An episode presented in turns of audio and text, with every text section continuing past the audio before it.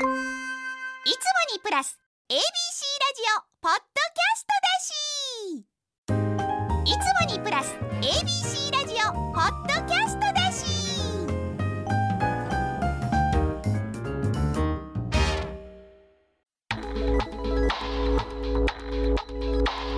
AM 一0 0 8 FM 九三三 ABC ラジオ。今村翔吾。山崎れなの言って聞かせて。こんばんは歴史小説家の今村翔吾です。こんばんは山崎れなです。今週も始まりました今村翔吾山崎れなの言って聞かせて。よろしくお願いします,、お願いします。さて明日10日にですね集え歴史人歴史旅塾 in 大阪城というイベントに我々、えー、城郭研究家の千田先生と一緒うにん。出演しますけれど、しますねすいません。私まだうん。この収録の時点ではうん。このイベント何やるのかが全然分かってません。あのね僕も同じです。何も宣伝できないじゃないですかじゃあ。なんか喋んね書いてあるけどでも誰もわかんないですよねきっとね。うん。あるある程度ご存知ですか？な何ですかこれは？えちょっとじゃあマイクに乗ってもいいなら説明していただけますか？えしゃべしゃべマイクに乗るとこで喋ってはもらえないですか？えなんか急に黙り始めましたね。嫌なんだな。これはラジオは撮らへんの。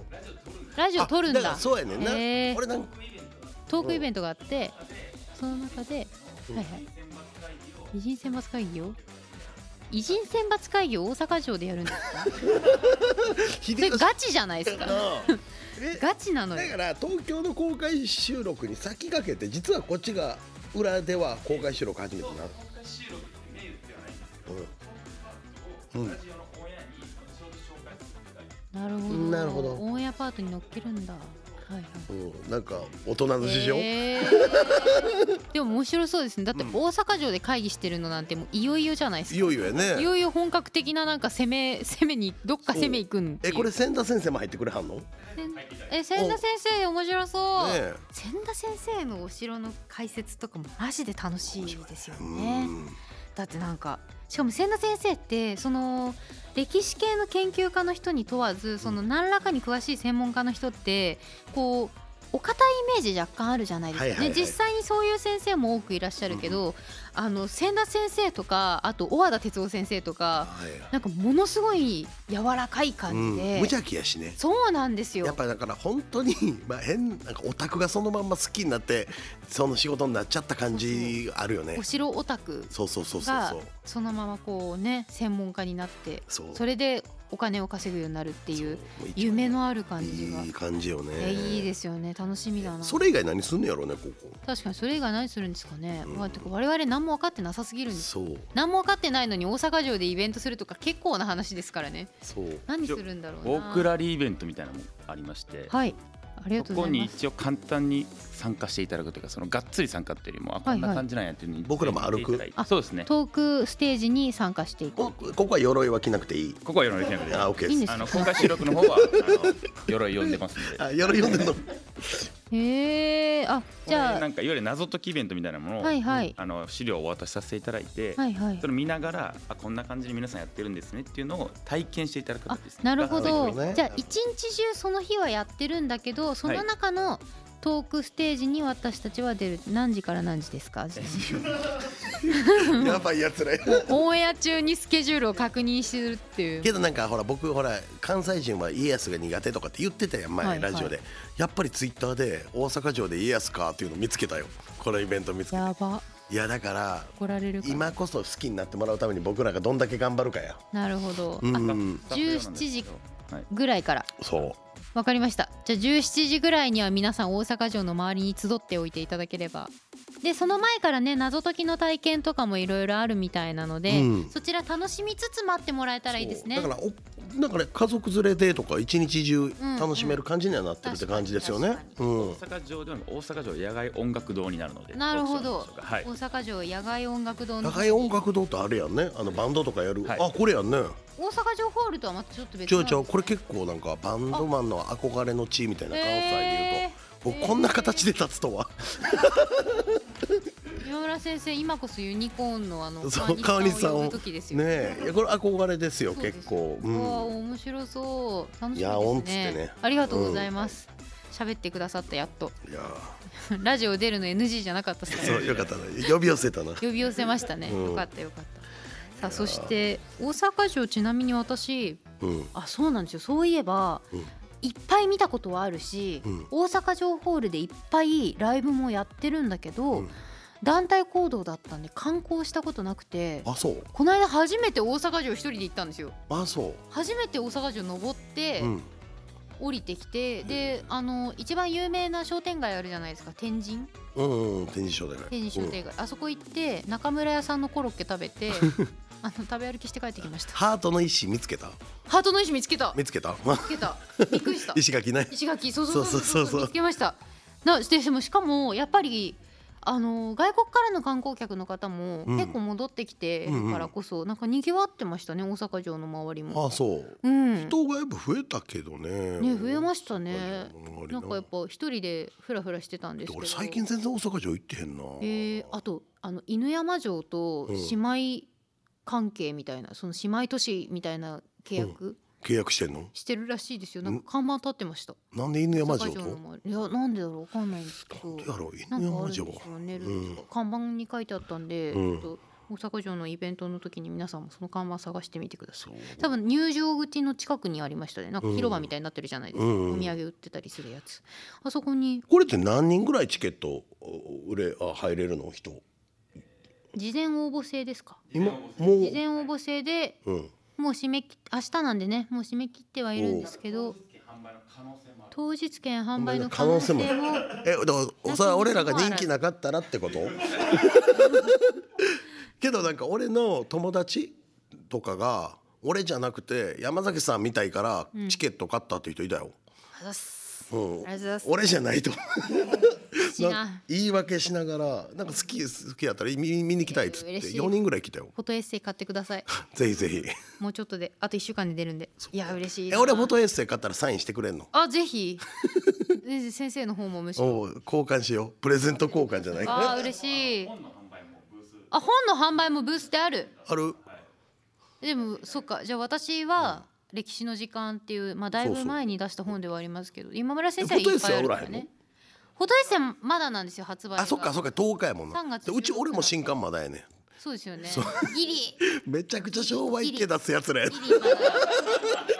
どうしても今村先生と話してるとちょっと豪商と喋ってる気分になっちゃうんでなんか商売の話はした方がいい気がしてしまうんですけど。何なんですかね本当にね。ね商売番組みたいないやねでも大事ですよ、うんだって楽しい番組を続けていくためにはそうやね。んマネタイズ大事ですから。そうやね。んこれ本当そうやね。んだから今なんか本当に誰かのためにとか自分の楽しみのためにはやっぱ正直お金が必要よね。そう。なんかうん。ねちゃんと楽しいことをリスナーの皆さんと共有していくためにそう。あのマネタイズもしつつその通り。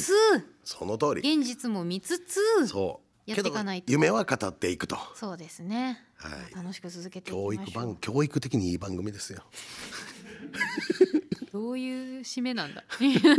教育にもいいです、ぜさあ教育にもいいこの番組ですが 今村先生と私山崎怜奈が小説歴史仕事プライベートなど今話したいことを言ってリスナーの皆さんのお話も聞かせていただきます。番組のハッシュタグは言って聞かせて言っての言い聞かせての気は漢字です。公式ツイッターとインスタグラムのアカウント名はアルファベットで言って聞かせて ABC です。よろしくお願いします。ではこの後リスナーの皆さんからいただいているお悩みメッセージに答えていきます。今村翔吾山崎怜奈の言って聞かせて最後までお付き合いください。AM 一ゼロゼ八 FM 九三三 ABC ラジオ。今村翔吾。山崎怜奈の言って聞かせて。ABC ラジオがお送りしています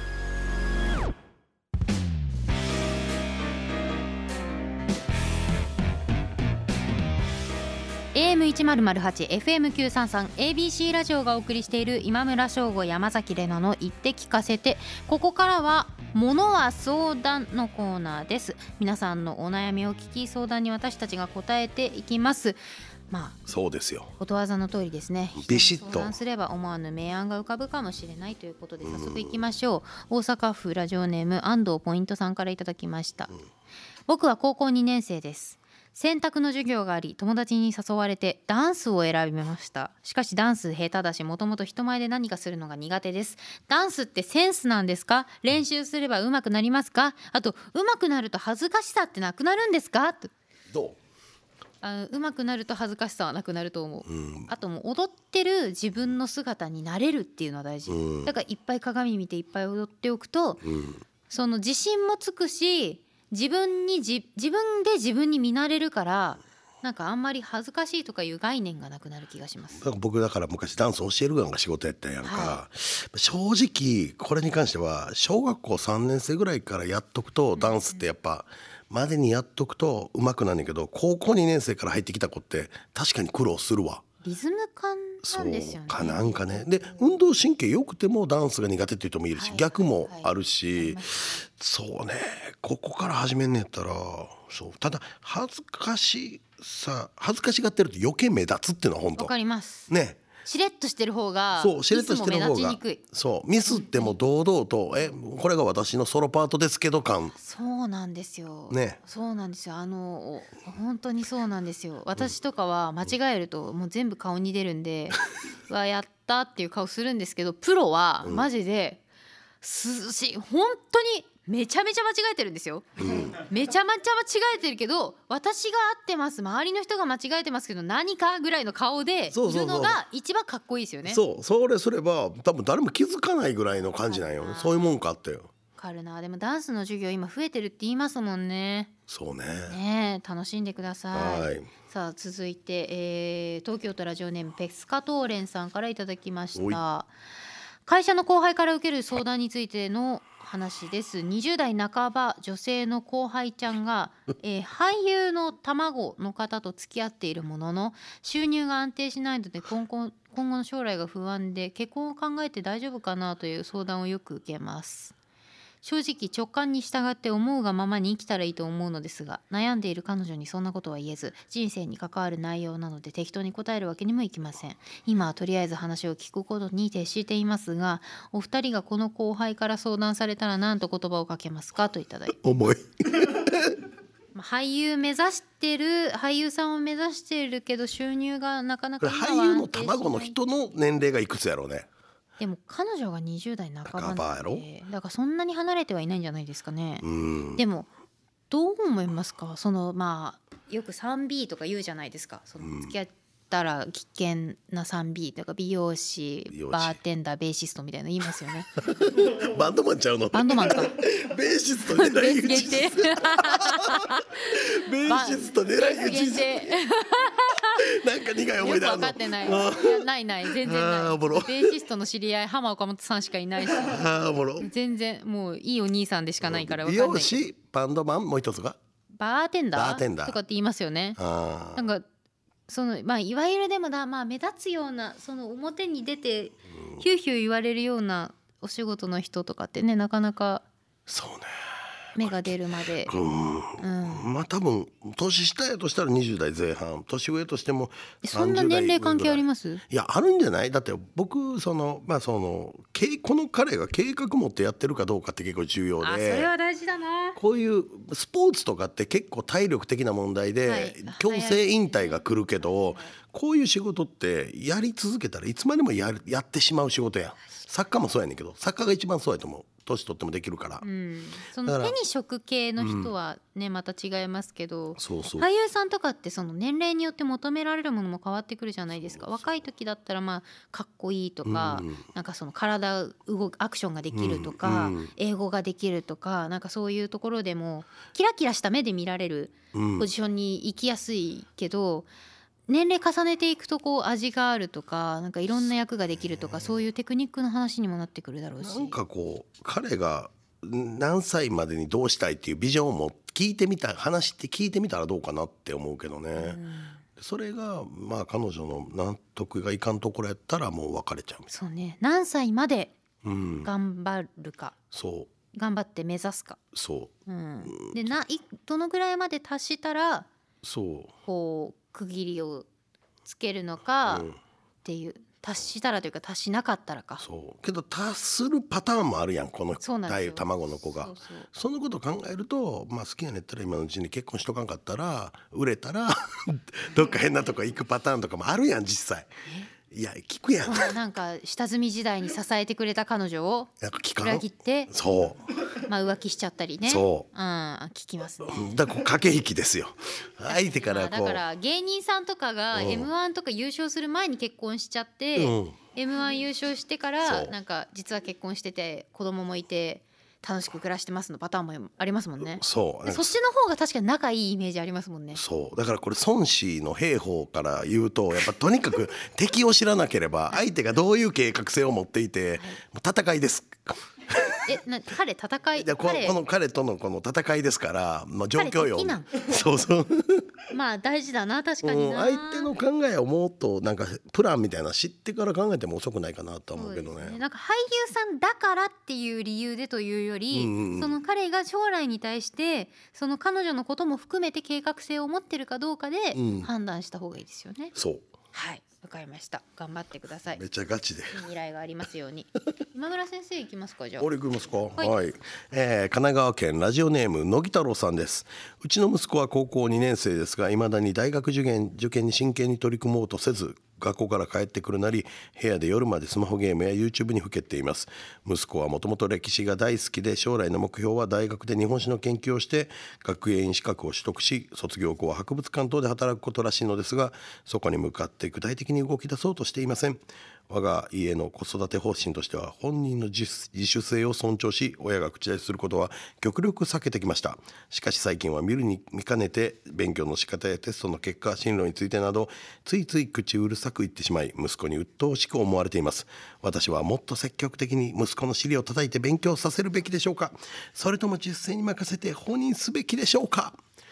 っていう話です。うどう？どう思いますか今村先生。どうやろうな。高校2年生な。私は大学に入学するまで、うん。だから大学受験まではすごい親に勉強しなさいって言われてきて育ってるんで、大事だと思いますよ。勉強して そうやね。自分で能力をつけてうん。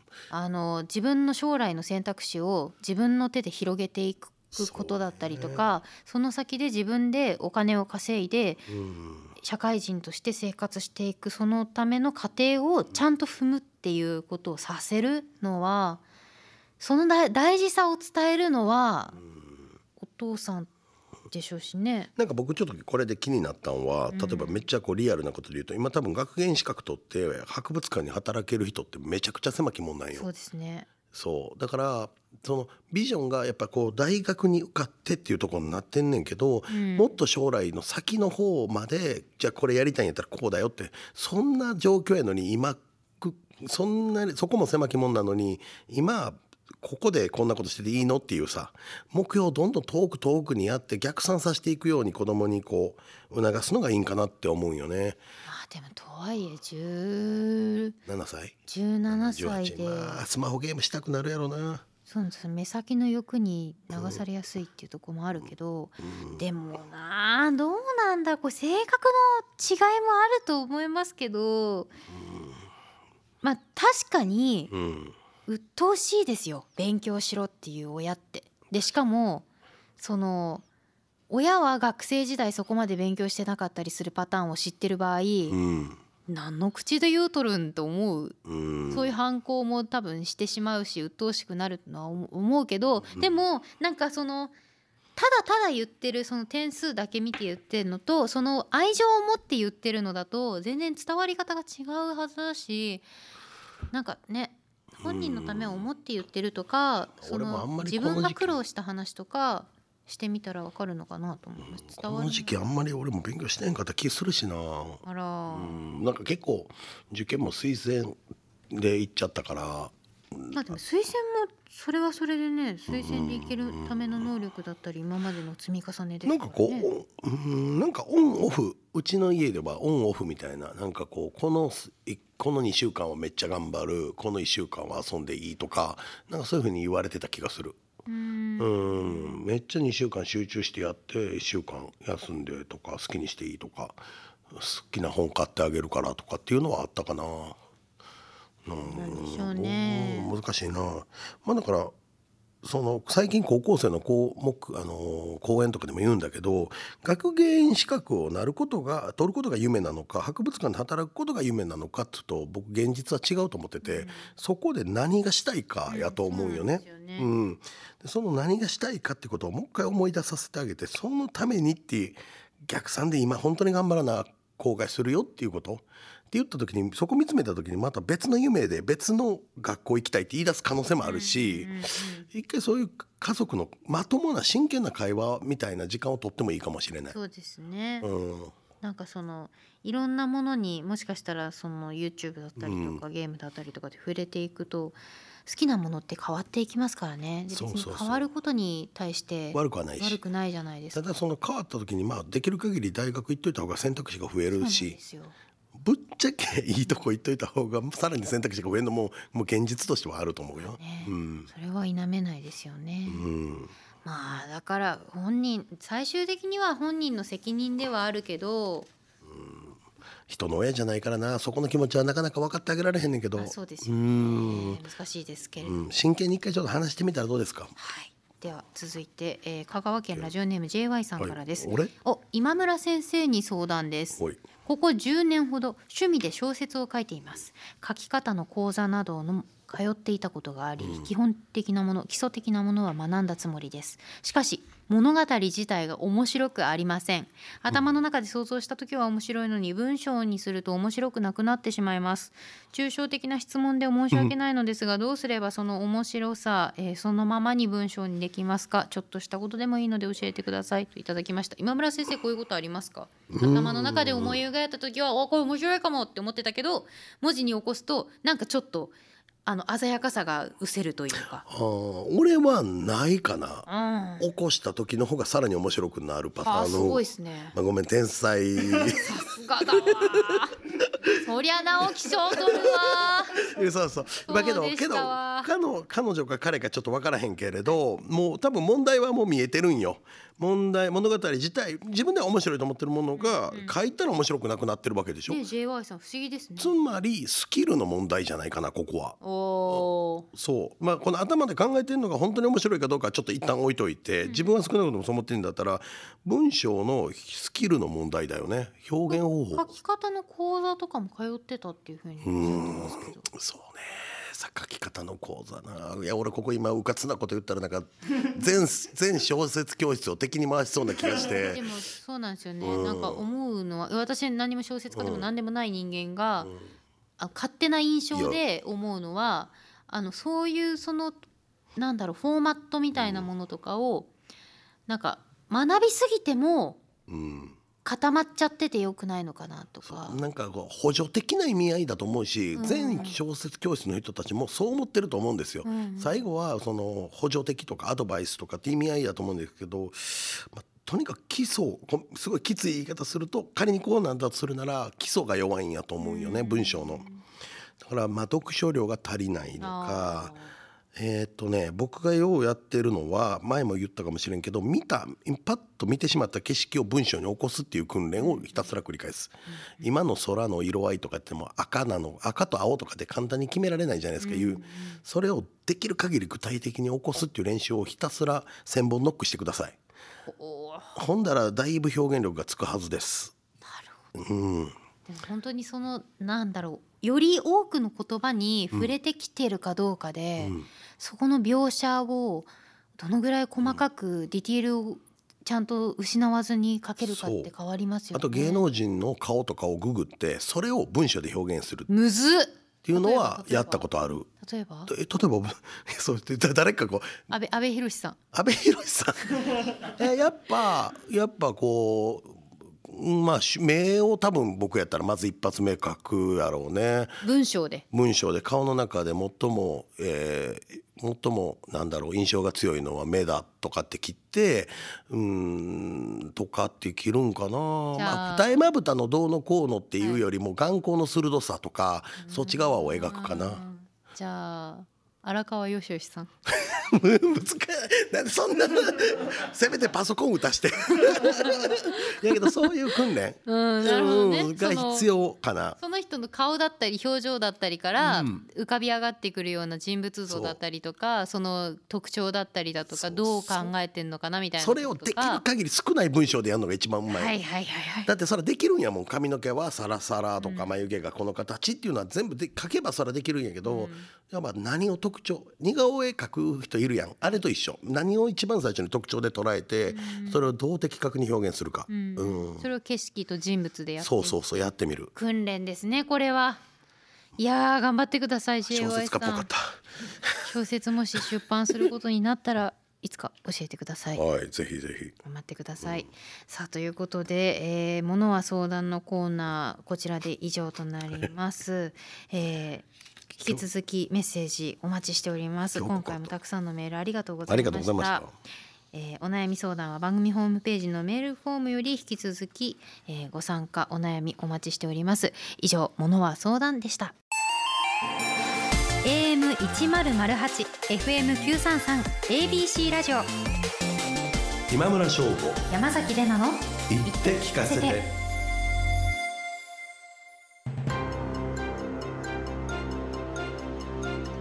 AM 一ゼロゼ八 FM 九三三 ABC ラジオがお送りしている今村翔吾山崎怜奈の言って聞かせてエンディングのお時間となりました。さあまず今村先生からお知らせお願いします。はい、えー今週11日土曜日ユニコーンのドラム川西浩一さんと時代小説の魅力を語る90分というイベントを行います、はい。会場は関西大学梅田キャンパス8階関大未来図ホールです、はい。オンライン配信もありますので皆さん詳しくホームページを見てくださ、はいい、今村先生がユニコーンのドラム川西さんの演奏と一緒に演奏とじゃ歌います。歌うの？歌歌うんじゃないですか？ドラムと歌って結構きつない。きメロディーがない。メロディーないないよ。赤踊ります？だってもうリズムはあるじゃないですかドラムで。ドラムと踊りってなんかねいやなんか怖。っ踊んない？うん。ことない。というかこれうん踊んない。10日で山崎さんとやった翌日なんよねきっと。そうですね。ハートですね。うんそうね。でうんすごいな。そうねやりますえーねイベント。ようやるんよ。お願いします。ほんで朝日新聞で朝一夜お花屋をやってます。はい。あの今中盤ぐらいに入ってきたんかな。はいまあ皆さん楽しんでください。はい。そして私山崎怜奈は東京 FM と CBC ラジオでもラジオやっていますので、えー東京と名古屋にお越しの際はぜひこちらもお聞きください。ラジコのエリアフリーだったりタイムフリーだったりでも聞けます。さらに3月16日来週木曜日、えーフォトエッセイ山崎怜奈の言葉のお裾分けがマガジンハウスから出版されます、えー現在予約も受付中です、えー各所ウェブの、えー販売サイトもしくは、えー書店さんの方で予約よろしくお願いします。詳細やその他のテレビの出演情報などに関しては Twitter と Instagram 更新していますのでそちらもよろしくお願いします。あなんだ？先週言えばよかったあのファンクラブが新しくであきまして。そうやそうやそうや俺。そうなんですよ。あれ俺入った方がいいの？入ってください。あのボイスっていう、う。んまあ、音声機能も使ったり、うん。あとはブログ書いたりとかあと今後はそのファンクラブの中でグッズ作って販売したりとかいろいろ計画中ですんで 今村先生もどうぞよろしくお願いします。入ってください、えーそしてこの番組は放送から1ヶ月間 Spotify や Podcast でも配信中です。ラジコのタイムフリーとともにこちらもぜひお聞きください。ということでここまでのお相手は今村翔吾と山崎怜奈でした。また来週